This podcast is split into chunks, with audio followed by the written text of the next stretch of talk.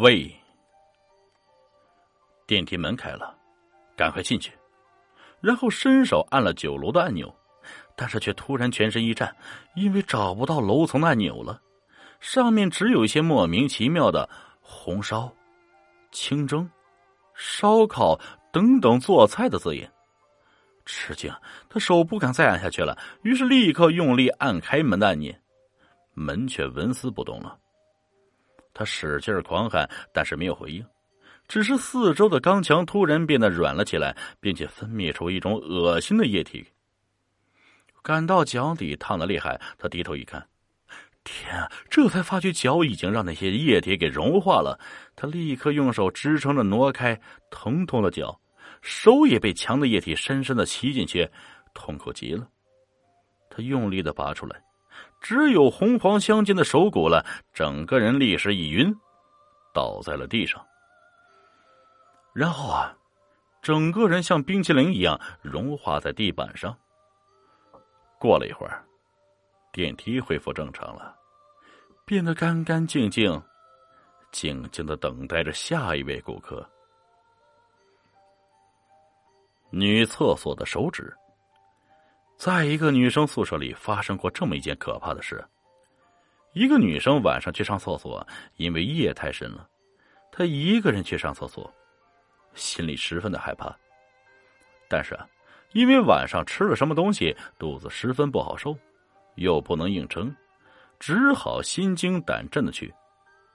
厕所里呢，是在刚有学校的时候就有的旧厕所。女生刚蹲下去没多久呢，在她身后有一双苍白的手伸了过来，她吓了一大跳，只见那只手上有两张纸，一张白，一张黄。一个可怕的声音说道：“选一张啊，白的还是黄的？”女生很害怕，问道：“你是谁呀？白的还是黄的？为什么要选？选一张吧。”女生没有办法，只好来了一张白的。声音笑了：“哈哈哈白的三天。”黄的七天，便消失了。女生打开门，但是门外什么也没有。她吓坏了，忙回到宿舍，告诉朋友们这件事。朋友笑她太紧张了，神经出了毛病了。他坚持说自己当时很清醒。大家讨论了一会儿，结果是不会有事的。但是过了三天，这个女生莫名的就死了，没有人明白她是怎样死的。他的死因上写着“死因不明”，只有他的同学们明白是怎样回事。从此以后，没有人敢晚上一个人上厕所了。神秘的幺三零幺房，由于父母离异呢，小林从小就与奶奶相依为命。父母各奔东西，自组新家，只是每月寄来足够的生活费而已。他从不关心小林的状况。之后，小林的奶奶病故了，个性坚强的小林觉得这个城市再也没有什么可以让他依恋了，于是独自带上行李，踏上了去 B 市去找好友小雨的旅行。小林是在网上认识小雨的，之后两人发现很投缘，便开始通电话。通信，他们此刻也能够算是莫逆之交。小雨此刻在 B 市高中读高二，而小林刚上高一。这小雨的小叔在教育局里当主任，于是小林就转到了市里高中。小林报道后，很顺利的被分到了公寓楼的幺三零幺室。幺三零幺室在公寓楼的顶层。而这个房间正是这层最靠边的一个房间。尽管如此，小林还是很高兴的理解了。楼门口，小鱼正等在那里帮小林扛行李。见小林兴冲冲的过来，小雨就明白一切顺利，也便跟着小林后面上了十三楼。别的房间都是吵闹极了，只在幺三零幺还是门庭冷落。怎样？是是是，幺三零幺？小雨惊叫起来：“对呀，是幺三零幺啊！幺三零幺很久没有人住了，大家都叫它鬼屋。据说十几年前那里曾住过四个人，之后一夜之间他们都消失的无影无踪了。没什么的，我这人啊优点不多，就是胆子大。但是没什么但是的，帮我搬东西吧。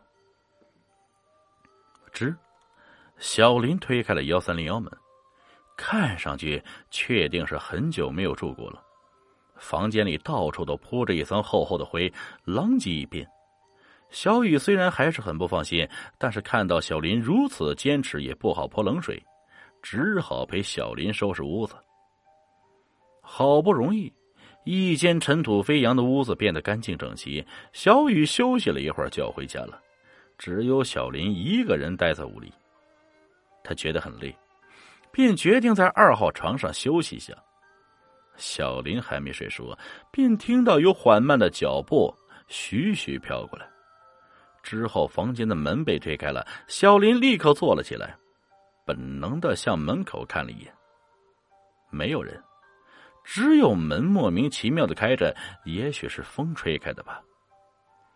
小林走过去想关上门，却意外的发现地板上有几滴红色的液体。刚才地板明明被擦得一尘不染。小林一边纳闷，一边准备转身回床上拿布。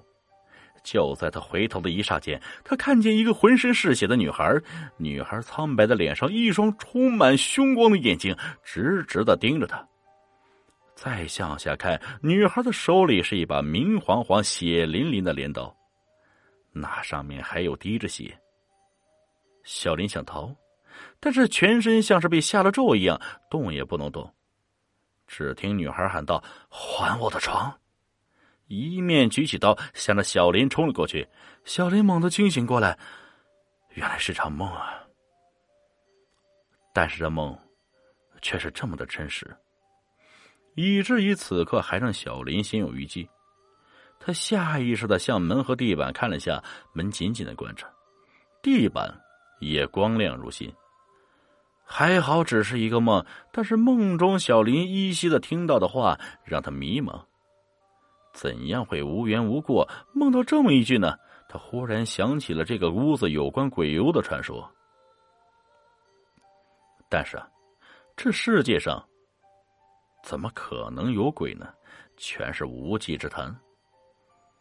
小林这样想着，情绪又恢复了平静。他一看表，晚饭时间到了，怪不得肚子也饿了呢。小林拿着饭卡冲向了饭厅。小林回来的时候，已经是夜幕降临了。从楼道上看，幺三零幺房间显得是更加孤独，更加偏僻。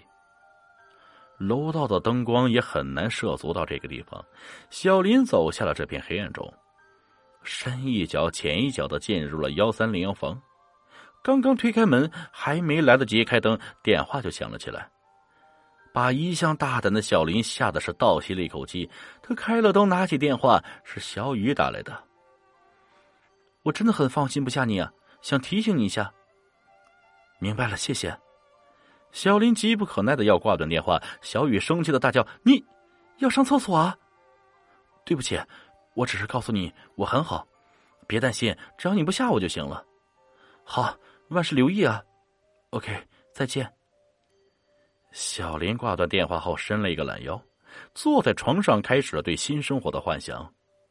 忽然，外面风雨雷电大作，小林忙去把窗户关紧，屋里又恢复了平静。小林开始收拾被风吹乱的房间，不经意间。在被掀开的行李底下，发现了一本红色的塑料日记本。这种本子已经有些年头了，必须是前几届学姐留下的。强烈的好奇心让小林打开了第一页，上面的字显然已经写了很久，有些字已经模糊了。发黄的纸张发着浓厚的腥气，还掺杂着。些许发霉的味道。